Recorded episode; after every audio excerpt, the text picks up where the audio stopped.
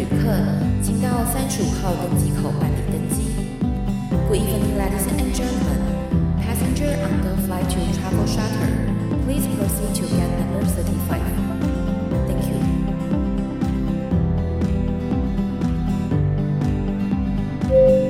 各位贵宾，我们即将起飞，请确实扣好系紧您的安全带。谢谢。Ladies and gentlemen, we are ready for takeoff. Please make sure that your seatbelt is fastened.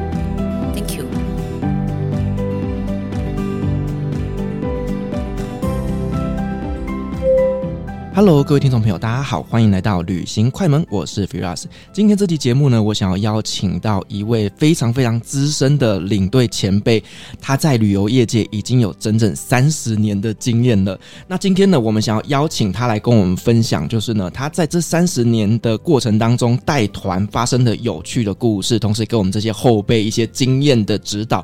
欢迎我们的领队前辈 Jessica。大家好，很荣幸上旅行快门的节目。呃，我是 Jessica。哇，你知道今天要邀请姐来上节目，其实我自己是有一点点紧张的，因为就是很怕在前辈面前表现得不好。嗯，我上节目也蛮紧张的，我听着你在发抖，我也是有点小抖。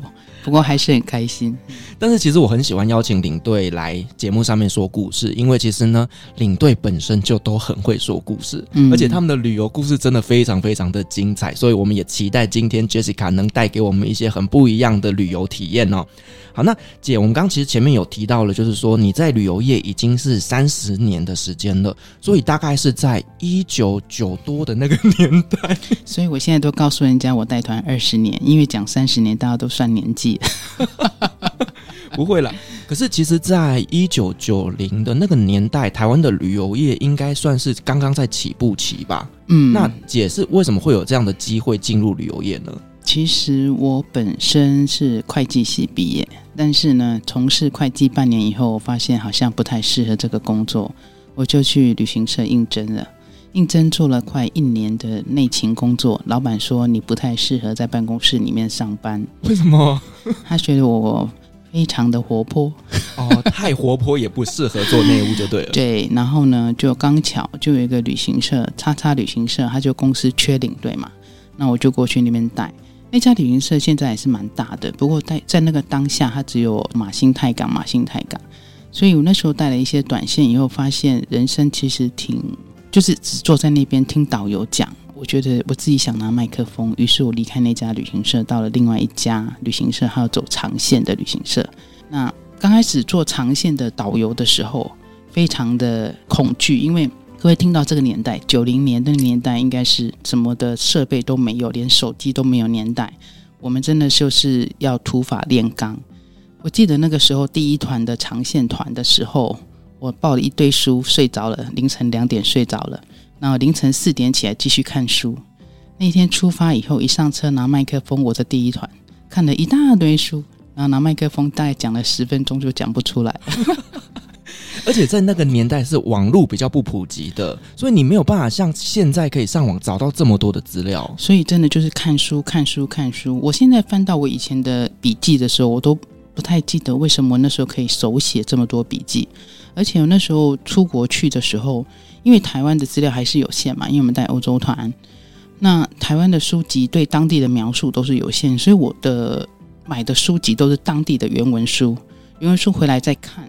再看以后呢，其实那个时候真的是每天花很多很多的时间在看这些原文书，那也就是打造了那个基础。因为那个原文书刚开始看，当然很辛苦，有很多专业的名词，包括美术，包括建筑。但是现在你再重新拿回来看的时候，一些专业的名词我一看就懂。那术业有专精嘛，所以当初的那一些。可能说就是当初有这些呃基础，现在在看一些资料，或者有时候我们到当地跟导游在讲话的时候，就可以比较了解他们在讲些什么东西。哇，我突然觉得我们这些年轻的领队好幸运哦，因为像如果我们呢会去一些我们从来没去过的点，通常公司都会安排呃有经验的前辈来跟我们做经验的分享，同时会告诉我们一些细节，例如说呃这边巴士要停在哪里啦，然后这个厕所在哪里，都会有前辈跟我们做提醒跟叮咛。这样比起来，我真的觉得说现在的领队真的好幸福哦。嗯，那个年代啊，其实导游领队在上课啊，都是用一张纸，然后就画给你看。这边走到这里大概两百公尺右转，三百公尺再左转，然后再右转左转，没有定位系统哦，全部又是用手写，然后导游的记忆，然后大家互相分享，哎，这个地方在哪里？但是总是会有画错的时候，因为有些导游领队他们的记忆的方向是不对的，所以有时候到现场还是会出差错。不过感谢那个年代的客人比较温良恭厚，温良恭俭让，俭倒是还好。我觉得那个年代的客人的包容度比较高，因为那个年代可能这些所谓的旅游纠纷的一些协调的一个机构也没那么多，哦、那个年代的包容力也很强。他看得出来我们很努力，跑来跑去，满身都是汗的情况之下，他会说没关系，没关系，慢慢来，慢慢找。对，那有时候开玩笑说，哎，可这样你来写几年呢？我们就说啊，就多看一点，多看一点。哎，我真的很好奇，就是呢，三十年前出国旅游的客人跟现在出国的旅游客人，你觉得有没有什么样的差别？那个年代的客人呢、你出去的话呢，他们会常常喜欢唱歌，所以你要带很多的歌本让他们唱歌，因为他常常说，啊，我没有歌词忘记，可是他又很喜欢唱。然后呢，那个年代的客人，他只要带一些零食过去，他会整团请，或者是那时候签六合彩会整团请客。现在客人其实就是很注重隐私，呃，出门的时候他会在团上，他会这样跟你点头打招呼，其他一概都不连。因为你记得以前我们在出国的那三十年前的时候出去的时候，每个客人每一个客人可以拿到彼此的姓名、住址、电话、出生年月日、身份证号码，还有夫妻关系。对。现在的话，通通不行给哦，只能够名字啊，然后这样子分房表，他也都拿不到。所以现在是非常注重隐私的年代，对，嗯，所以领队对于客人的一些背景也都完全不知道。是，而且我觉得就是呢，可能在三十年前能够出国的人，其实他的一个经济状况，或者是说他的呃社会上面的一个地位，可能会比较高一些些，因为毕竟当时候要出国是不容易的事情。在那个年代的客人，他出去可能喜欢出去一次就全部玩到每个国家，马新泰港，像以前的马新泰港，现在可能纯马纯金。那以前的话，我们就是什么意瑞发和比卢十八天，所以玩到后来，客人其实不认得哪个国家，而且在那个还没有欧元的年代，两千年以后才有欧元哦。两千年前的时候呢？每个国家每个国家的货币，客人甚至上厕所都是一个困难哦。然后客人呢，他拿出来的货币，可能到最后他跟你讲说，他不认得这是哪一个国家的货币，因为九个国家十八天嘛，对啊，再加个美金、台币就有十一个货币。所以有时候客人呢，我曾经有个客人，他拿一个纸币给我看，他说：“哎，你帮我看一下这是哪个国家的货币？”我说：“哦，这台币一百块。”结果是台币。对，他自己都乱掉了。会啊，会啊，因为那个货币太多了。但是很感谢塑胶货币的年代出现，很感谢欧元的出现，所以现在客人出去其实非常非常的方便。他不用像以前，他出去九个国家，他要准备九个国家的货币。嗯，那现在就不用啊。圣护制，你现在这种塑胶货币，现在台湾出去，你台湾的信用卡，你在现场刷卡，他就问你说你要刷出来是台币或者是欧元。那台币的汇率，它就是会算它的汇兑，会加个帕数。但是如果直接刷欧元是比较划算的，所以这边大概就是给各位一点经验分享。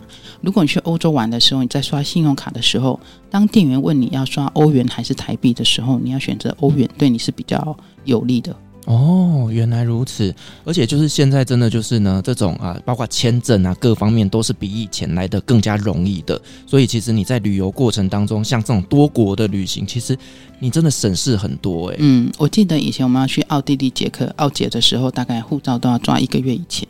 那现在其实客人随时都可以进来，他只要护照效期有三个月到六个月以前的效期，他其实随时报名，只要我们机位有房间，他随时可以加入。嗯，对，所以真的是跟以前比起来，现在的客人真的是非常非常的容易出国旅行了，非常非常幸福，非常的幸福。对，但是我相信也是因为现在的客人，就是他们出国的机会或者是资讯量也变得比较丰富了之后，他们就会很容易去比较啦，然后或者是说，呃，我们讲难听一点就是。比较难服务的客人，呃，现在的客人基本上你说难服务，跟以前也是不太一样，因为现在的资讯非常非常的发达，所以现在客人他其实到点了一些专业的知识或者一些历史故事，他倒是没有像以前这么喜欢听，但是他希望就是你给我一个 update，目前的一个所有的场合的一些状况是怎么样子。那以前的客人他可能常常会穿一些拖鞋啊，或者一些很不合适的衣服在不合适的场合里面出现，或在公众场合大声喧哗，或者是常常到某个点，他要找他要去的地方，他找不到。现在客人不会哦，他一到点，那你跟他讲集合时间，就是说我们跟他讲说这里有什么景点，再包括他自己想做的景点，他都已经把它涵盖，都已经走完了。嗯，对对对，所以现在的旅游模式倒是，我觉得，呃，我们这个工作早晚也是会成为一个可以替代的一个人物，因为现在各位可以看到很多的景点、多的博物馆，它都有 Audio Guide，对，而且都有中文的 Audio Guide。但是其实常常出来玩的，你发现有机器做的 Audio Guide 跟真的人的 Guiding 其实还是有差别的，因为它的有个对应，有个互相的一个对口哦。但是如果 Audio Guide 就是一个很简单的，它就是录音的一个状况。所以，我个人觉得还是有人的这种比较好，但是因为这个成本太高了哈。现在这个人工成本不仅是这个欧洲啊，连亚洲哈，我们台湾国家现在也是都有这样的一个状况。对，嗯，姐刚讲这个东西，我非常非常有感触，因为之前我在走一些土耳其的行程的时候，有一些点他就是不希望领队导游在里面做讲解，怕会喧哗，会影响到其他的客人，所以他们都用 audio guide。可是呢，我听他们的中文，其实就真的是。蛮中国大陆的，是可能用词上面呐、啊，或者是说那个语法上面呐、啊，你都会要花很多的时间去转换，然后会让我整个的听讲解的过程当中不是这么的流畅的。对，我想简单举一个例子，比如说我们在德国，我们有去一个新天鹅堡哦，新天鹅堡就是现在这个所谓的一个童话世界的那个古堡，那里面的这个国王叫做路德维希二世，那也有叫做鲁道夫二世，其实它的翻译一个是英文，一个是德语。那他的音译出来，其实讲的是同一个国王，但是呢，鲁道夫二世跟路德维希二世，当你在听 audio guide 的时候，有时候你就搞不清楚。但是我们用口说的跟客人讲解的时候，我们就跟客人讲说，其实这两个是同样一位人物。嗯，这样的状况，不只是人民，有时候连国家的国民也会不一样。对，对，没有错。所以这个就是呃，人力的导览是没有办法被取代的部分啦。可是你在今年的带团过程，你有没有发现现在的人不太喜欢听历史故事？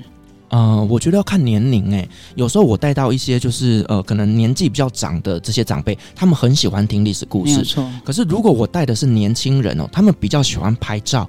他反而不想听故事，而且喜欢网红景点，对不对？对，甚至有时候我在车上讲故事的时候，我我反而讲我在土耳其被冲扛，然后这些土耳其人啊怎么样恼怒人的这些故事，他们听得很开心，是因为这个他查不到。对对对。对，然后如果是历史故事，我通常都会放在这一段拉车时间是比较长的。其实我就是要客人睡觉，所以呢，我就会用历史故事来催眠他们。那你是不是常常听到客人讲说：“你说话，你说话，你说话，我睡得着；你不说话，我就醒了。” 那个就有点像是有一些长辈他们在家里看电视，有没有？电视打开他就睡着，你把电视关掉他就醒了。对，没有错，没有错，一样的道理。对，所以其实我自己在讲解，我也会分一下就时间，就是哎，可能早上吃完早餐啊，大家可能会想睡觉，我就用一些历史故事。但如果说呢，可能就是下午从景点回来之后，大家玩的正兴奋的时候，我就会讲一些比较轻松的东西。嗯，对啊。不过我今年听到几个案例，倒是有些客人说，有些导游他一直讲，一直讲，一讲不停，讲太久了。哦，那我们以前那个年代，是我们只要不讲话，客人就会不开心。是，所以真的是不一样的。我觉得那个 generation 啊，以前五年就一个 generation，现在怎样越来越缩短这样子。是，其实现在的年轻人他们可能呢比较想要的东西，真的就只是拍照片而已啦。是，是，没有错。对，所以其实我们自己也知道，就是我们要在带团的过程当中去判断这些客人是什么样的属性，然后呢去配比自己讲解的内容。真的，而且你像哈，我我今年还有一团，就是那个客人他们是六对蜜月。然后，因为我们的旅行团通常是吃完晚餐就回饭店，然后那六对蜜月他们就是体力也都很好哦。那刚我们住的饭店的 location 就都不错。那有些 location 比较远的地方呢，他们六对一起出去玩的时候，他们就会分配网路啊，怕有些网路怎么没有电啊，或者网路没有了，他们就是比如说十二个人里面，他们两个人就负责来。现在这个阶段，我们两个开始来导览，看路途怎么走，你们其他人都不要用。哎。然后、哦、你看很 organized，对不对？对。然后后来在我们两个没有了，还换两个。然后其他女孩子，你们的手机的电跟网络你要保持充足，因为女孩子比较危险。那我就觉得哦，现在小孩子好棒，嗯，非常非常棒。这都是我没有去想到的，但是他们自己会去想。所以他们现在的资讯真的太发达，而且他们东西都非常的多。反倒是我觉得这也是我们可以跟他们学习的东西。对，而且我记得在疫情前，我带过一团土耳其团，然后呢，那一团全部都是老师，他们是某一个国中的呃历史老师啦、中文老师啦等等的，全部都是老师包团。然后呢，我就发现他们的功课做超多的耶，是不是？卡帕多奇亚的历史整页哦，然后呢，他就开始就沿路就讲说啊，这个是什么？这个是什么啊？这里有什么故事？然后我觉得旁边真的是哑口无言，你知道吗？其实我很怕，就是我如果讲错了，他们又会来指正我什么的。是是对，所以其实现在的人哦，其实他们都已经会先在网络上搜寻好相关的旅游资讯了。对，所以对我们来讲，其实带团的时候呢，更不能出错。是，现在我觉得就是也是要很小心呐、啊，每个点都要很小心。那嗯、呃，现在因为这个消费者的意识抬头哦，所以有些东西就是我们要很小心的一个应对。服务业嘛，就是嘴巴放软一点。呃，毕竟服务业就是要服务客人嘛，就客户至上。是是是就有时候遇到一些小小的不愉快，我们也就只能说好。嗯，您说的都是对的。嗯、对，所以我们带团的形象跟家里的形象是完全不一样的。是，所以大家都说什么啊？你们旅游业好好啊，都可以出去玩啊，是是一边旅行一边赚钱。才不是呢。嗯，我觉得我在带团这些时间里面，我觉得我比较呃，有时候会比较觉得对家人比较抱歉的是，只要逢年过节，尤其过年我们都不在家嘛。对，因为过年一定是除夕之前就卖团，除夕之后哦，整个就是非常非常的忙碌这样子哈。所以呢，我觉得嗯，我们这个行业有时候就是必须要牺牲掉这些假期。不过相对的，我觉得从事这个行业让我获得很多，因为我的视野变广，而且我真的觉得很多，尤其有些特殊团，我真的不用花这么多的一个花费，我可以得到这么多。其实我也非常感激。我一个师傅他跟我讲一句话，他说：“其实呢，我们呢能够从事这个行业，都是上辈子我们做了很多的好事。但是相对的，我觉得我们就是因为从事了这个行业哦，所以有时候其实有一些状况也不是我们能够掌控的哦。”我记得有一次呢，我在带团的过程当中来讲，其实不晓得可能是连续接团的关系。我现在突然想到，我那时候大概在杜拜转机的时候，我我的状况就不是很好，就是吃东西就会吐。其实我那前半年就是这样。后来大概我那是意瑞发的团，大概在瑞士的时候，我整个黄疸症状全部都出现了。哦，一直到巴黎的时候，我就跟我朋友讲，我就说我的状况不太对。结果后来我就被送到医院去了，然后因为。巴黎，你知道吗？他们讲的是法语，我也听不懂。我打那给我朋友，我请朋友帮我翻译一下。他说你的状况非常严重，他叫你不能出院。然后我那时候跟我的家人联络的时候，我也不敢跟家人讲我出了什么事，因为怕家人担心。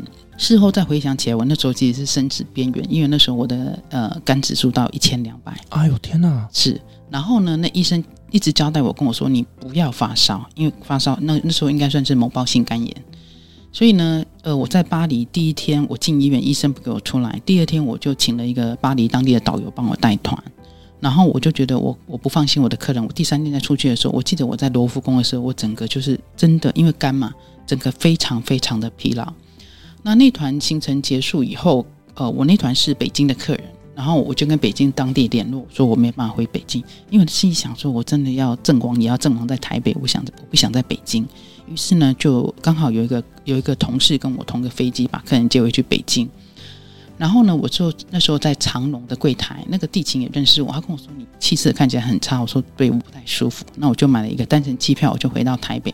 那时候回到家的时候，我记得我妈还跟我说：“她说你怎么回来了？”我说：“因为我很想你。”家里人都不知道发生任何事情。那其实我到了桃园机场的时候，我我一个很好的朋友就把我接去接去医院了。那因为我在巴黎还好，我有去那个急诊看那个医生，他给我下很强的药。我记得我在巴黎的时候是肝指数一千多嘛，那时候我下了在桃园机场一下飞机到了医院的时候，后来测出来我的肝指数是四百八十几。哦，有降了，整个就降下来。但是我那个整个大半年我都没办法带团。那时候有一天呢，我就是只把我躺在床上，我就是天旋地转，我就跟我妈说，如果到时候我没有醒过来，你记得来叫我，把我送医院。那另外一件的，我想要讲的就是说，当然我们很很荣幸、很开心有这个工作，但是另外一件事就是说，其实这个工作我们大半有时候都是拿命在换哦，因为我们的我们所遇到的、遭遇到的很多的危险哦，你看坐飞机啊、坐车子啊，有时候遇到大风雨啊、大暴雨啊，那你有时候遇到的这个状况，你不是只有面对这个大风雨、大暴雨，你还要去安抚客人的情绪哦。有时候像比如说我们意大利，有时候去蓝洞。各位，意大利蓝洞这个行程是有安排，但是有时候还根据海浪啊的状况，这洞口如果淹没，你是进不去的。但是遇到这种状况，客人会不会开心？因为一辈子他只来这么一次，然后他就会非常不开心。我记得像以前去加拿大赏枫也是一样，对不对？那个枫叶季节就是这么长短。然后我记得有一次我在荷兰，那次很好笑。我们去看那个郁金香，进到郁金香花园的时候，我想说惨了惨了，郁金香都没有开，我心里就很很恐慌，你知道吗？客人就讲一句话，让我就笑出来，就比较平静。他说：“哎呦，可惜会让个被亏盖小锅清扣了。”客人他自己也这样子安慰自己了。对啊，因为你知道那个花季都很短。对，那其实每一个国家它的花季，它都会公布这个日期。尤其像现今这个科技这么发达的情况之下，它会告诉你什么时候是正丰盛、正开的很旺的时候。那那时候我们在带团的时候，因为我们一直在团上，有时候资讯也没有这么的齐全。那看到这个花没有开之后，觉得怎么办？花怎么没有开？怎么办？花怎么没有开？就听到客人这句话的时候，我整个就笑了，我就不担心了，因为。便宜了五千块，所以花没有开。所以我后来都会跟客人讲，我们常常讲嘛，一分钱一分货。当你在旅游过程当中讲，公司给你的团费，尤其你找正规旅行社，不要找那种名不见经传或者是一些便宜就好的旅行社。那你看它，其实一般的旅行社在规划的时候，它一定是成本加上一点利润嘛。因为旅行社说真的，它本来就是把机票、饭店，把所有的行程整合起来。然后用专业的安排让你去，所以一些正规，如果有时候像有些行程，我想不到一万块，你去参加，然后回来就说什么被怎么样，被怎么样，对不对？我想这个基本常识，我觉得都要有比较好。所以呢，选择比较一分钱一分货的这种旅行社，比较正规旅行社，我想旅游会比较开心一点。是因为其实我在网络上就蛮常看到有一些人他们去参加这种可能泰国五天，然后呢一万多块的团，然后呢就说他们被关在哪里要购物干嘛的。嗯我就会心里想，你参加这个团之前，你不就已经知道了吗？是，那本来就是羊毛出在羊身上。那你今天呢，团费这么便宜，相对之下，你就是要有所牺牲，你一定会在某些地方是会被赚回来的。是没有错。对，所以旅游这件事情，它就是一个加法游戏，就是呢，它所有东西就是一层一层的加上去。所以你今天要拿到一个便宜的东西，你势必有些地方就会有所牺牲掉了。是没有错的。对，就像很多人会抱怨我说，你的土耳其团怎么都会卖到这么贵，我就心想说，那你也可以去参加那种三万多块的团呐。是啊，其实并不贵啦哈。有时候客人要理解一下当地的物价，当地的饭店，因为现在饭店真的非常的贵哦。我今年去带团的时候，我的经理就跟我讲，他说以前两百多欧一个晚上的饭店，现在一个晚上要五百多欧。没错，疫情过后，所有东西都涨。我最近那个还听到他们巴黎，他说因为他们的员工服务生不够。所以巴黎的餐厅因为员工不够，一个礼拜只能营业五天，因为的服务业嘛，我们这样人工最贵。那人工因为三年的疫情回来以后，发现服务业很多的人还能力还没有齐全，还没有足，所以呢，现在人力缺乏也是一个全球一个很大的一个问题。对，而且就是包括像是一些战争，也会导致很多的是通膨啊，什么物价暴涨啊之类的。像我有朋友他们在规划就是欧洲的旅行，他们包了一台车，结果说那个价格是疫情前的一点五倍，嗯，就是什么东西都涨了。这样听起来好像一点五倍还不是很贵哈、哦，就是还可以。可是你知道，就是用欧元算起来，其实它就是贵很多的意思了。嗯、所以今年的预期好像没有像以前这么好，尤其欧元又一直涨。啊、嗯，所以呢，原物料啊，什么东西成本变高以外，欧元在涨上涨的的状况，其实今年的团旅行社他还讲，他已经三年空了，在今年再回归过来，其实都还是很辛苦在经营的。是啦，我我个人是觉得可能还要到明年的下半年才会慢慢的趋于平稳啦。我觉得真的是专业哈，我记得疫情一爆发的时候，有人就说哦，整个疫情回归到正常要到二零二四年。差不多是不是？那人家人家这些专业的人在讲，我们那时候还不信他，因为那疫情刚开始的时候，每个人还在想说怎么有可能。开始爆发的时候，想说六个月以后跟 SARS 以后就可以重新带团，就没想到 一休息变三年。而且你知道，今年领队所有的人回归到原来的职位的时候，哦，都非常的感激，非常的感恩，还能够。重回这个工作，真的，我们有团带真的是无比感恩，是不是？是不是？很开心？因为我有很多的领队朋友，其实他们在这段疫情期间都转职了，是，所以其实现在来讲，其实领队是。我觉得有一点点需要更多的人来投入这个产业，是是是。对，好，那刚刚其实我们有聊到，就是说，其实你在整个的旅游业已经待了三十年了，而且我每次看到你在带团过程当中都是充满热情，而且是永远都冲第一个的，我就会很好奇，到底是什么样的一个动力让你能够坚持三十年，而且保持这个热情呢？呃，今年呢，尤其我特别有感哦，因为我今年这个六月份开始工作，那我发现现在出来都是一个 family。爸爸妈妈带两个孩子，那出来的团费都是四五十万。那你想，一般的家庭他要花这么多钱出来玩，真的不容易。他也是觉得应该一一个家族能够出来玩，那这是一个很幸福的事情。那我们成为他人生的一个旅游的一个领队，这么一个部分的领队，如果在他人生的记忆里面，他跟着你出来玩，我觉得应该把我们所有能够知道、帮助他、协助他的东西，通通给他。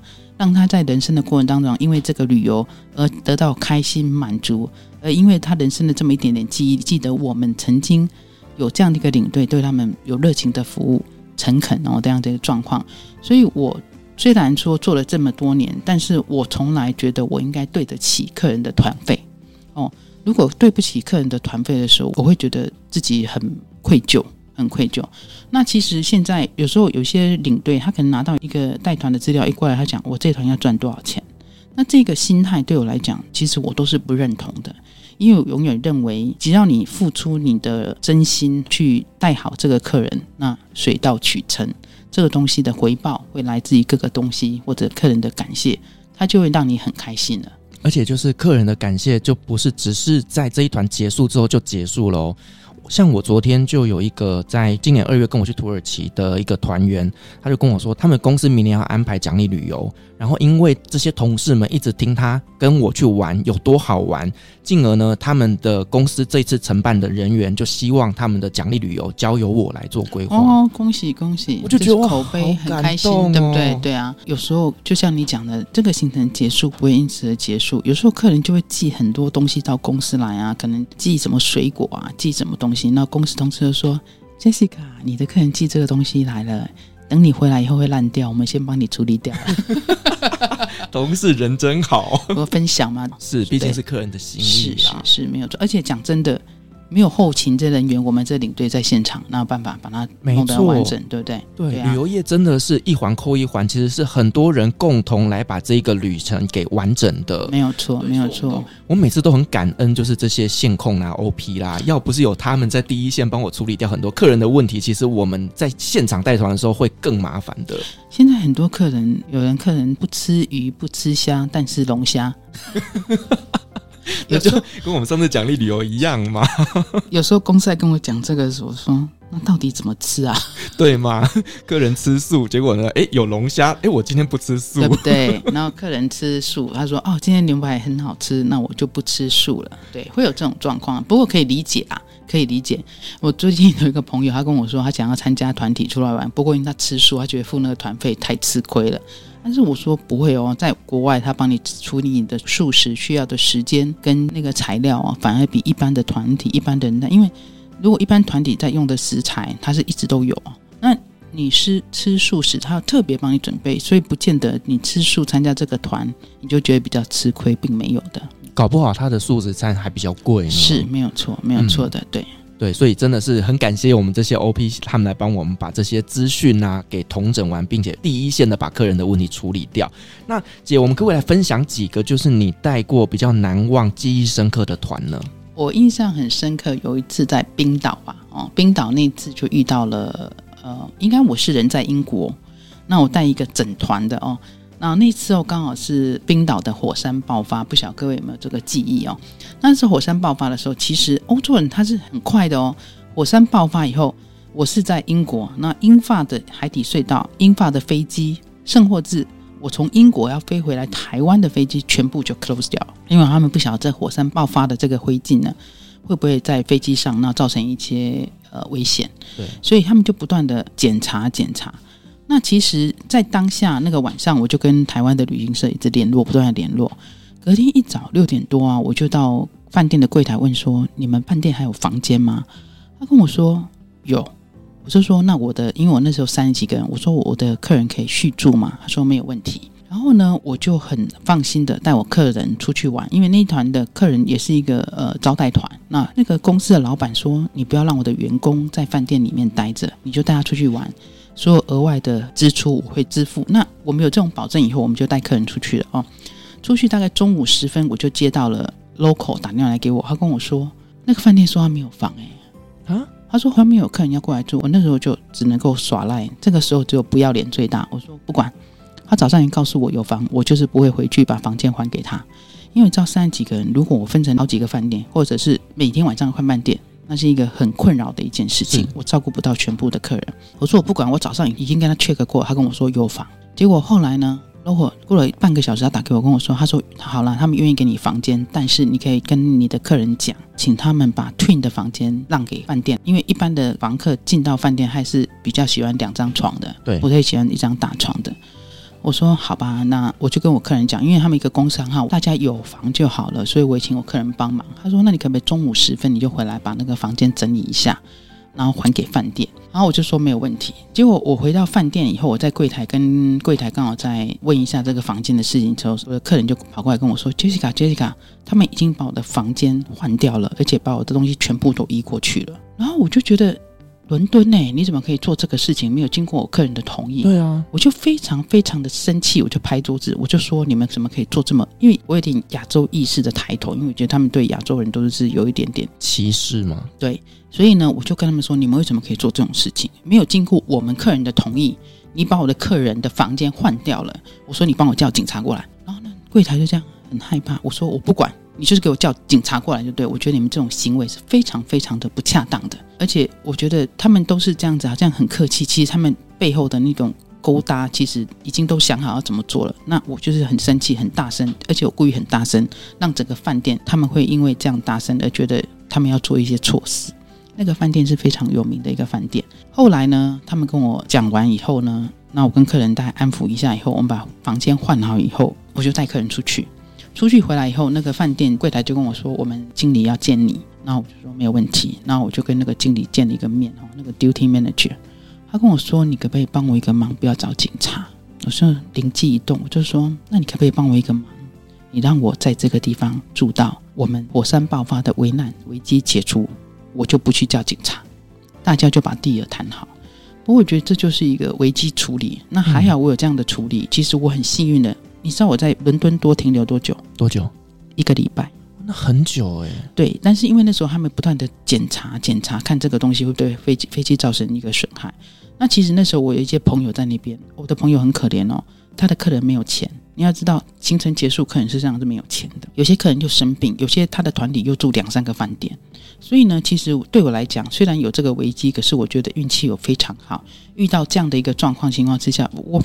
反而因祸得福，让我整团的客人可以全部在一个饭店里面继续待个一个礼拜，而且也感谢我那客人的老板，他愿意支付所有的支出。各位知道，我们多住一个礼拜，三十几个人就十六个房间，然后加上游览车、饭店的费用哦，所以这些费用公司愿意支付，客人不用每天去借钱或者从台湾汇钱过来，所以这件事让我也就是记忆力很强。而且那时候我们回台湾的时候，很多客人就说我要穿着名牌的衣服，因为回到桃园机场，应该很多人来访问我们。因为火山爆发结束以后抵达桃园机场的，然后每个人都穿 Burberry 啊什么的，发机车来采访，怎么那么可爱？我们就就觉得说，我们没有办法改变天气，但是我们可以改变我们的心情哦。我前两天我开了一个说明会，客人就一直问我说，会不会下雨，会不会怎样？我说这个东西都不是我们可以预期的哈。不过我觉得你们既然已经花钱出来了，我觉得你们就开心的玩，到时候下雨有下雨的对策哦。那我说这些天气预测也不见得是准，然后呢，反正到时候有什么状况，我们就是面对它哦。那我希望各位还是带着一个非常愉快的心情出来面对所有的天气状况。对，因为其实有很多东西都是我们不可抗力的因素，例如说极光，它就是不出来，我能怎么办？这就是我刚刚跟您讲的，就是说蓝洞进不去，极光看不到，风也看不到，对，然后你就要想说，可能是不是你付的比较便宜？对，但是你知道，像我自己在做土耳其团，我通常会把卡帕多奇亚的热气球放在第一站。那如果说这一颗热气球有顺利起飞的话，我的分数大概就是从八十分起跳。是没有。但如果说呢，我的热气球没有飞，我可能要从四十分开始一直拉，一直拉，一直拉。是。所以这个真的，我觉得客人的期待值我们没有办法去改变。只不过有些东西真的就是要看天气啊。是，那就是我们觉得装得很镇定哦，像这个什么花季啊，或者极光这些东西。我上次带一个去看极光啊，很奇怪，那一个礼拜就是一点极光都没有，也是冰岛，也是冰岛。然后客人就说：“我来这边一个礼拜，一次极光都看不到。”他说：“那是不是可以坐船出去？”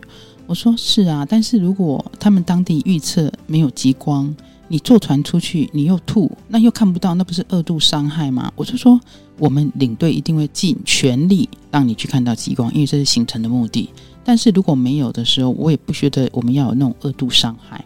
那或许你跟这个地方有缘分，你再来第二次、第三次，那你就可以看得到极光了。嗯，你知道极光的行程，我们半夜要去起来敲客人的房间。他们有些饭店，他是有一个人专门看到极光，然后去叫客人房间门，叫客人起来看极光的，非常冷哎、欸。对啊，而且极光就是你永远不知道到底什么时候会出现嘛。是是，是，而且它出现的长短你也不知道，可能他看到的时候叫你，然后你起来看到，哎，没有了。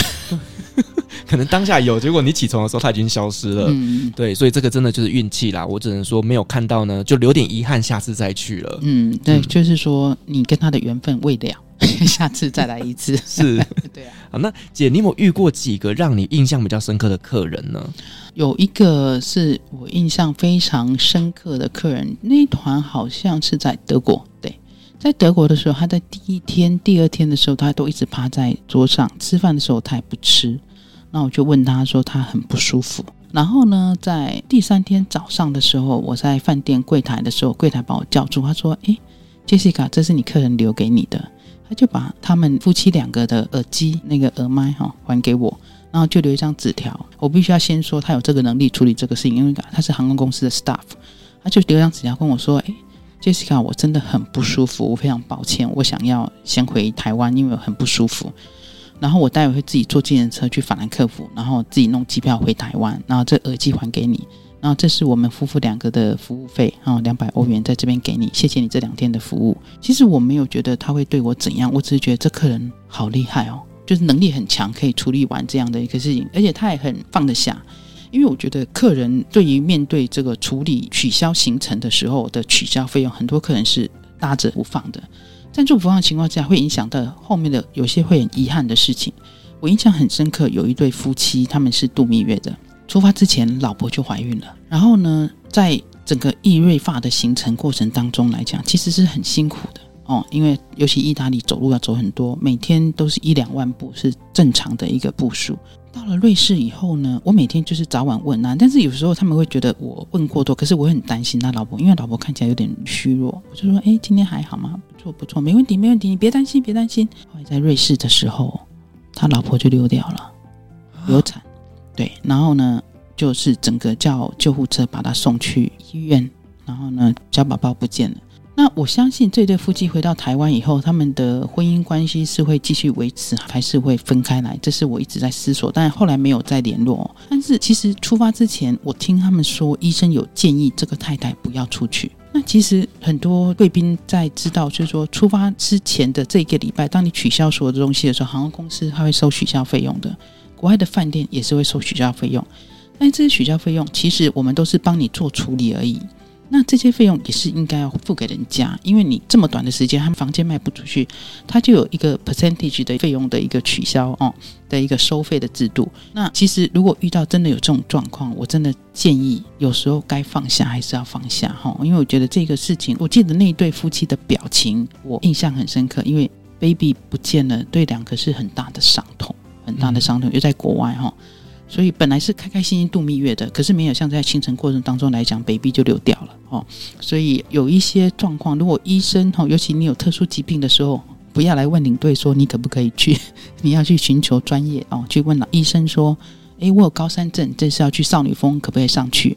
或者拿一些让你减缓你不适的药物，或者是怀孕了哦，医生说你不适合出国，那就。不要出去哦，有些东西不要去跟他对抗，或者因为钱的事情，我觉得钱能解决的事情都是小事情。对，嗯，你这个让我想起我去年带的一对蜜月。然后出发的前一个礼拜，他跟我说我老婆怀孕了，而且因为未满三个月，其实是不能讲的。是，但是他为了要让后面的旅程是比较安全一点，他还是有先提醒我。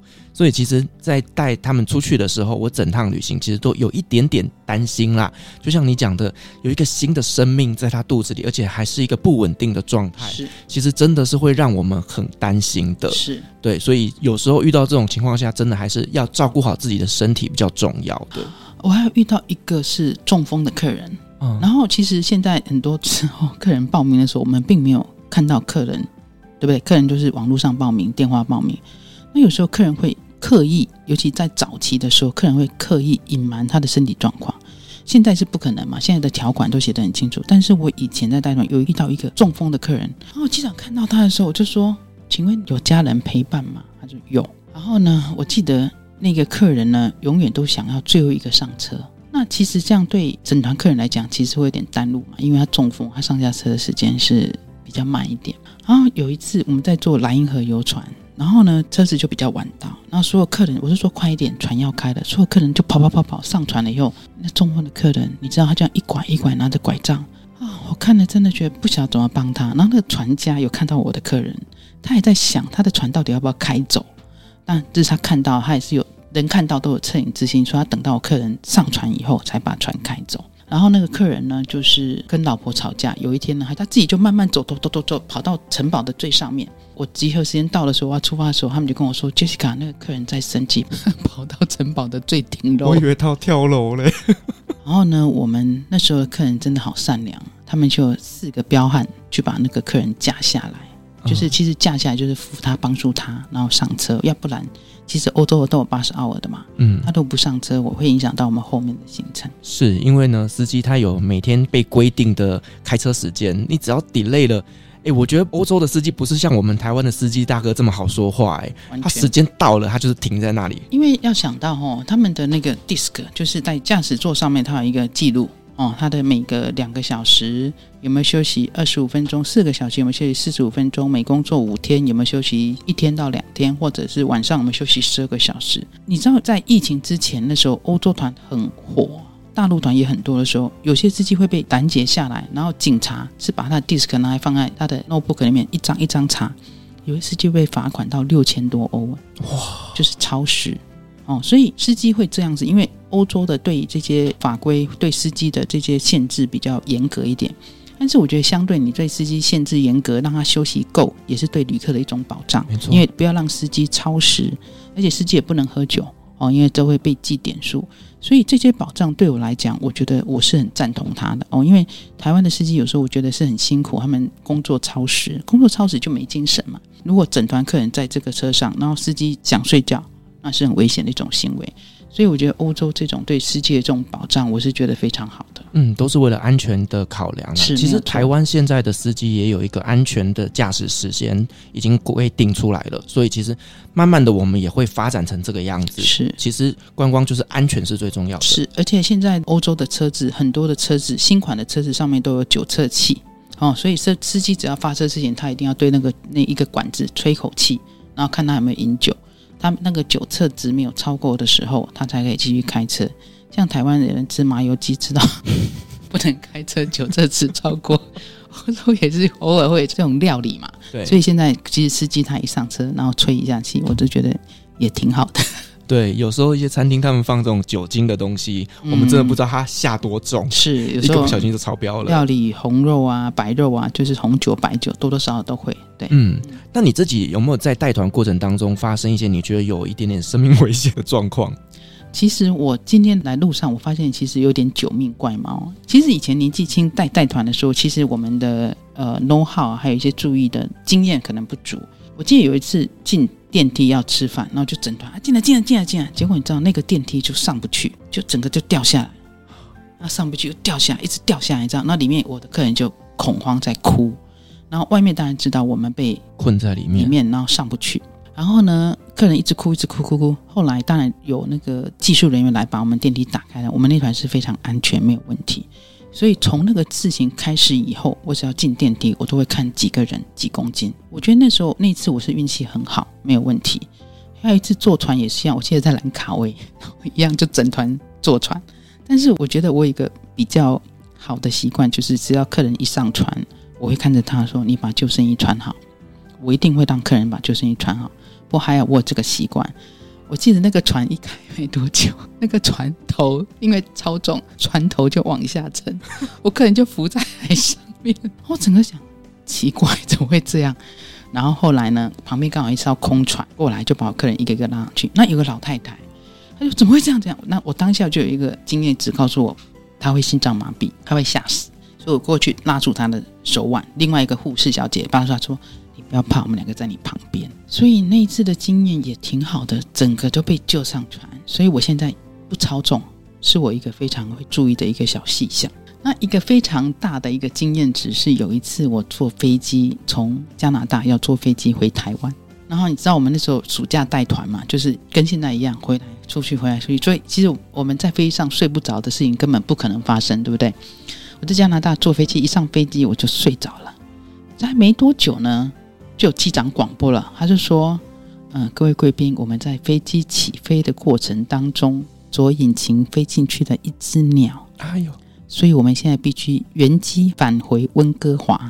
那我那时候这样哦，其实我觉得我这有点无知的这种大胆，我就说哦，因为我觉得机长这样广播，那我就没有把它当一回事。然后客人就跑来跟我说怎么办？怎么办？这个怎么做？没有怎么办？我们做好吧。然后呢，机组人员开始就每个人发一张纸，叫我们写 写遗书、遗言，这样写什么啊？他们拿得到吗？哦，我就想这样，那我也没怎么写。然后机组人员就开始在发饮料、果汁，就是让。乘客可以 calm down，可是你知道我有一个很奇怪的想法，就是机长他让你很冷静。他说：“各位贵宾，我想你们从来没有这种经验看过空中放油，现在请你好好的欣赏空中放油，因为他这个飞机要紧急迫降，那我们飞机才刚起飞没多久，所以油箱是满的。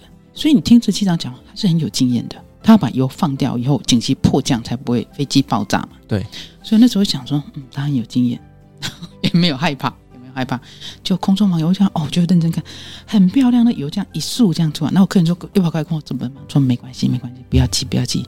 你看这个机组人员都很个冷静。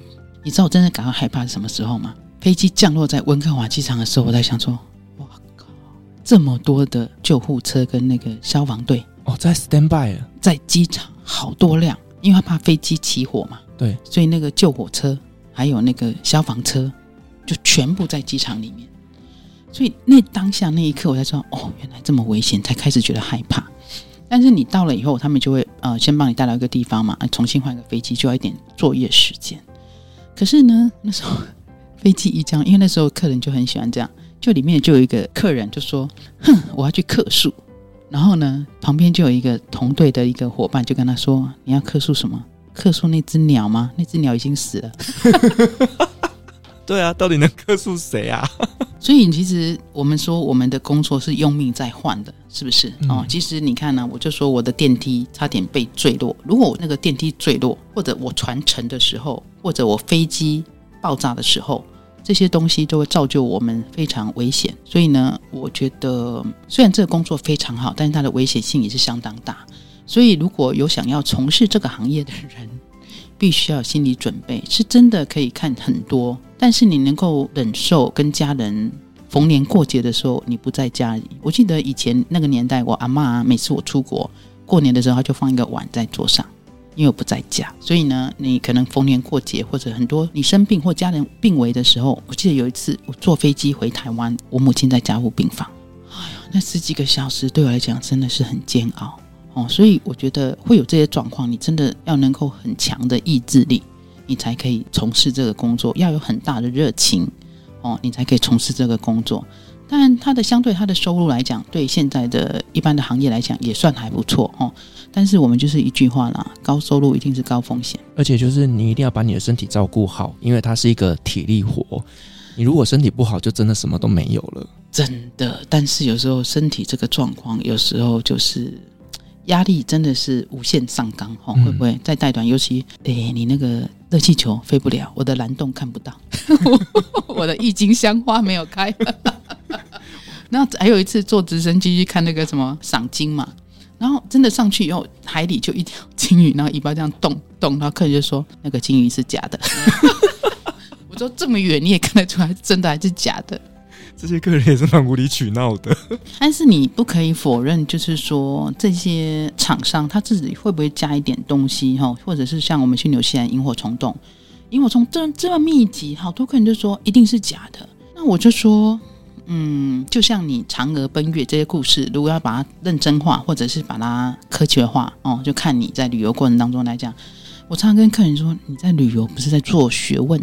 哦，我是希望你能够带一颗很娱乐的心。我们在讲的这些事情，不管是吹嘘也好，不管是真实也好，我觉得就是要你开心嘛。哦，所以有时候不用这么的一板一眼，要所有的东西都是完全正确的这样子。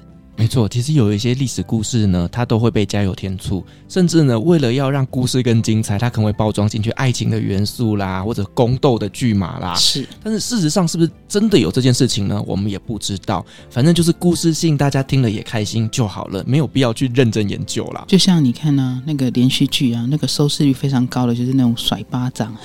打斗很多的，抓头发的，是因为像我自己在介绍鄂图曼帝国的这些故事，其实往往最吸引人的永远都是宫斗，是不是？还有什么情妇啊，哈，小三呐、啊，然后几个老婆在那边争斗啊，然后就是杀了哥哥，杀了弟弟之类的，对对哦、大家最喜欢听这些东西。就这样听到哦，原来哦。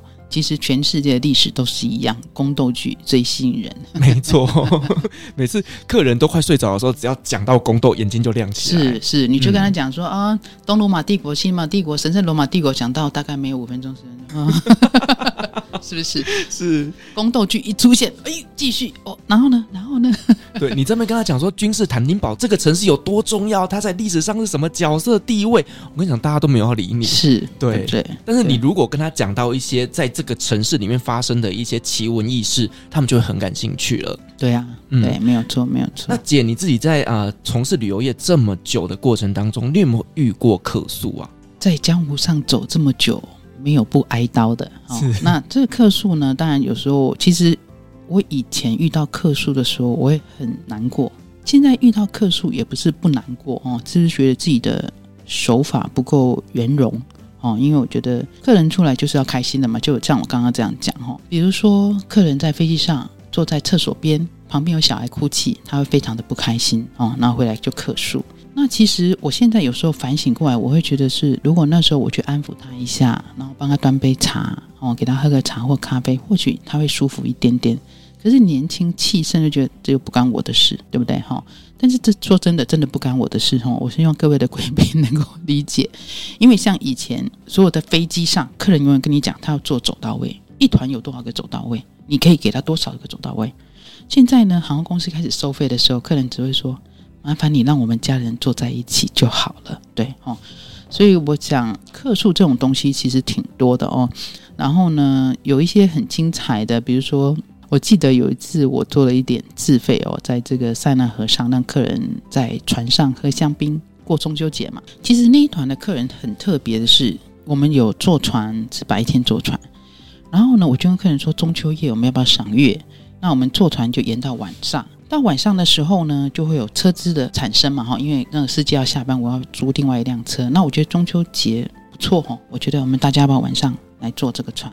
嗯，大大部分客人都同意哦。那有一对夫妻，他就跟我说：“Jessica，非常非常抱歉，我真的是为了白天坐船才来参加你们公司的行程，因为我常常晚上坐船。”我说：“没问题。”那为了这两个客人，我就自己请了一个司机，小车司机，我付钱给那个小车司机。我说，你把这个客人带去白天坐船，因为客人在逛百货公司。我说那我们白天，他说没有问题。那所有客人呢，就跟着我晚上去坐船，然后在船上我就准备香槟啊酒啊，我想做节庆嘛，那客人就很开心了。那正我是有客人在那个意调表，说这次行程里面最值得加分的地方。嗯，那我也很开心啊，因为我觉得客人玩的最开心就是我的目的。后来回到台湾以后呢，总经理就把我叫过去说：“这两个客人怎么回事？”他客诉就说：“为什么晚上去坐船还要付费？”其实我非常非常的生气，这两个客人，因为你看我听到我刚刚这样说过来，我有有问客人说：“你晚上不要去的，我白天送你去，对不对？”我是不是有白天送客人去？有。这两个客人，你就是要晚上去，你晚上也去了，喝了，你现在回来跟我公司讲说晚上为什么要付钱？我也是有跟你解释清楚。所以那时候其实我很生气，我就跟我公司说：“你可以不要派我团，但是我不可能把这个钱还给客人，因为这客人已经吃我的、做我的，现在叫我把钱还给他，说真的，我真做不到。”嗯，现在我不会这样讲，你现在会怎么讲？现在会觉得就是说我可以跟客人碰个面吗？我想要跟他见个面，因为其实我觉得我们旅行社的领队有时候是很无辜的，而且是非战之罪，就是总是处于被告的那个立场。我有个客人，他也是一样，他带了一个就是有点自闭的小孩子。这小孩子呢，他去的时候常常乱跑。那天呢，有一个很重要的行程，就是进西斯汀博物馆，他小孩又不见了。那我们进博物馆都有预约时间嘛？你时间超过你就不能进去。是，然后呢，我就跟客人说，我们两个在外面找，我们让其他客人赶快进去。找到以后，那个小孩跟他妈妈说，他自己跑回去饭店了。他妈妈说怎么办？我说那你要不要回去饭店看他？因为我觉得妈妈在旁边永远是最好的照顾。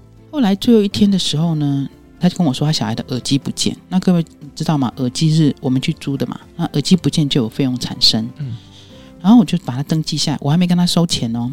然后另外一个小朋友就跟我说：“阿姨，我这边多了一个耳机。”结果那客人回去公司跟跟公司客诉说：“我要跟他收这个遗失的耳机钱。”我说：“不对，不对，这个先后顺序是有不一样的。”因为他跟我讲耳机不对在先，后面那小孩子把耳机还给我的时候，他跟我说要多一个耳机的时候，我就知道哦，原来就是他的，而且我一毛钱都没跟他收。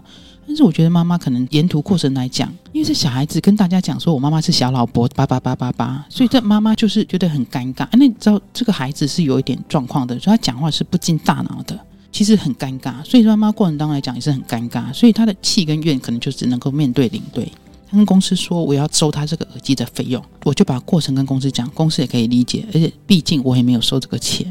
可是我反问公司说，我可以去告这个客人诬告吗？因为我常常觉得我们领队很委屈的地方是在这里，我并没有跟你收钱，可是你跟公司说我要跟你收钱，可是从头到尾我没跟你收钱。嗯，这些状况有时候让我还有像那个客人，你明明已经去玩的很开心，我观察到他很开心，而且我觉得我处理的非常圆满，因为我多花一笔钱让白天要坐船的人去坐船，你今天怎么可以回来跟我公司客诉说晚上坐船为什么要收费？那我可不可以去告你诬告污蔑？那有没有人站在我们这个弱势的团体的领队的角色呢？这是我这几年最近比较没有啦。以前年轻气盛的时候会比较想，最近这几年我觉得说，哎，算了，反正就当做做功德好了。所以我常常都会跟一些领队朋友在聊天分享的时候，都说我们在带团的时候 一定要带 GoPro 全程录影。其实现在很多领队朋友出门带乖乖，乖乖哪有用？就是希望客人乖乖的。对对对，但我觉得带个录音笔搞不好是有用的啊、呃！我真觉得哈，带团如果到这种互相有一种防范的心理，这样是不太好的。没错，说真的，说真的，哦，我觉得大部分的客人都还是好的。但是哈，我刚刚讲的一个，我现在突然想到一个像中风的客人，我还遇到有一个有忧郁症。最忧郁症最近我们常常谈到这个，这忧郁症的客人他是一个人出来，嗯、然后后来他的同房的跟我说，Jessica。我快受不了，那个客人每天半夜起来哭，然后跟他家人讲他要自杀。哎呦！然后有一天呢，就大家在吃饭的时候，有个客人跑来跟我说：“Jessica，我们吃饭吃到一半，的客人在大哭，我们没有办法吃饭。”哇，那怎么办？那我就跑去把客人带在身边。我说：“你怎么了？”他说：“你陪陪我。”他们都不陪我，你陪我陪我，我请你吃冰淇淋。我说：“没关系，我请你吃冰淇淋。”后来我就因为知道他这个状况，我就花比较多的时间陪伴他。然后他就跟我说，因为他先生不忠嘛，哈，所以呢，他觉得过不去他心里那道坎，那也不愿意跟他先生分开来。他说他在家里也是一样，常常自杀，被家里的人送去医院，家里人受不了，把他送到外面来，让他出来玩。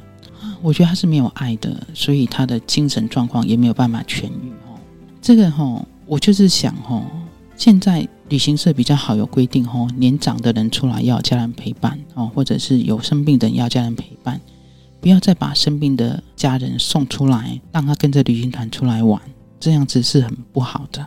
真的是为难领队了，因为非常我们要把我们的精力是花在照顾所有的客人，而不是专职照顾这一个病人啊。所以你说我们这些老领队哦，土法炼钢哦，虽然有时候让人觉得说倚老卖老，但是我们真的是很。古法练出来的一身功夫。你在那个年代没有手机啊，然后我有遇到一个西班牙司机啊，他开车开到高速公路上就停下来，他说：“我不开的，因为我不知道饭店在哪里。” 然后呢，他语言也不好。我说你早说嘛，那我就打电话去给饭店，我说要从哪个高速公路走下去，啪啪啪啪，那就找到了哈。所以我觉得我们那个年代，我记得那个年代在带那个捷克的时候啊，那个车子走在里面就是那个乡间道路，然后路标也不明显，然后有时候走到这边哇，那桥太低，车子过不去。哎，有时候到饭店都晚上十一二点。不过那时候怎么有什么巴士号啊什么的？那时候领队跟司机就是赶快把团体能够送到饭店，然后清晨几点要出发就几点出发。那时候的司机说真的也没有 GPS 呢，很厉害呢，他就知道、哦、这边要左转，这边右转。但那时候很多的司机跟我说，我已经半年没有见到我家小孩了，回去他不认得我，因为他的司机一样嘛，就是跨国在欧洲这样跑来跑去。对，哇，真的是不容易的行业。嗯，是啊，是啊。不过要喜欢这个行业，我觉得这个行业真的是很。到目前为止来讲，我还是非常喜欢我的工作。而且我也想过，我一辈子只会带团，其他工作我也不会。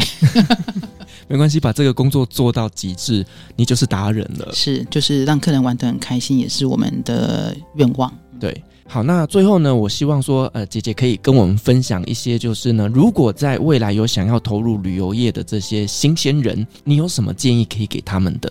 现在哦，要投入这个工作的很多人哦，我觉得不是说从事这个工作，而是各行各业要能够吃苦，因为我们那个年代叫吃苦当吃补，然后不合理的训练我们当做是磨练。但是现在，因为现在的世代环境比较好，都是不缺钱，跟我们那个年代就是必须要赚钱才能够生活，跟现在小孩子他是为了兴趣在做这个工作。但是，even 你如果为了兴趣在做的工作，我真的还是希望，就是说，要从事这个行业的人，你必须要对得起这个工作。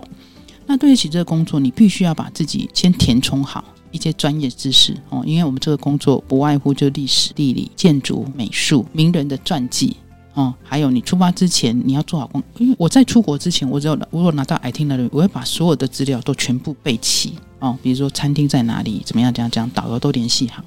可是呢，我有时候在路上我会遇到一些人问我说：“哎，姐姐，你知道这里今天晚上可以在哪里吃饭？”那我就看着他，今天晚上在哪里吃饭，你都还没定好，也不知道在哪里，你怎么可以带这个团呢？哦，所以我就是觉得说，每个人要对得起自己的工作，因为就现在的客人，他虽然说比较重视隐私，可是我觉得你只要努力，你只要认真，客人看得到，他其实会接受你的哈。哦嗯。所以我觉得还是要有热情，然后还是要把事情准备好。然后你就可以好好享受这个工作。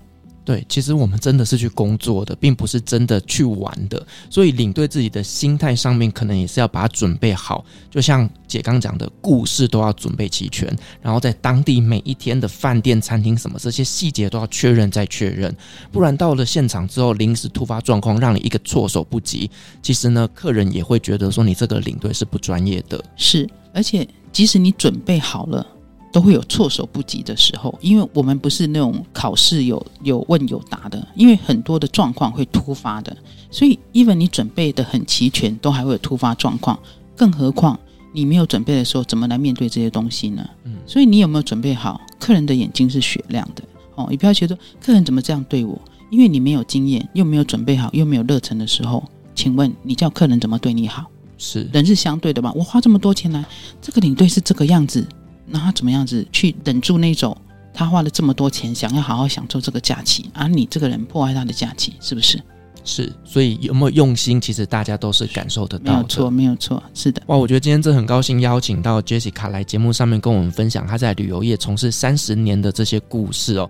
我觉得听起来真的是有很多很多开心的、难过的、精彩的，甚至是惊险的内容。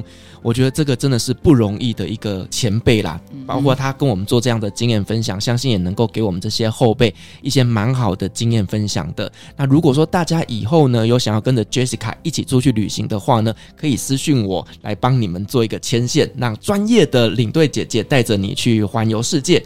好，我们再次感谢 Jessica，同时也感谢所有听众今天的陪伴。如果您喜欢我们的节目的话呢，别忘记给我们五星好评加分享哦。另外呢，我们在 LINE 开有旅行快门讨论室的社群，如果想要及时的跟我们聊天，都欢迎加入社群。相关的连接我放在下面的资讯栏。旅行快门，我们下集再见，拜拜，拜拜，谢谢。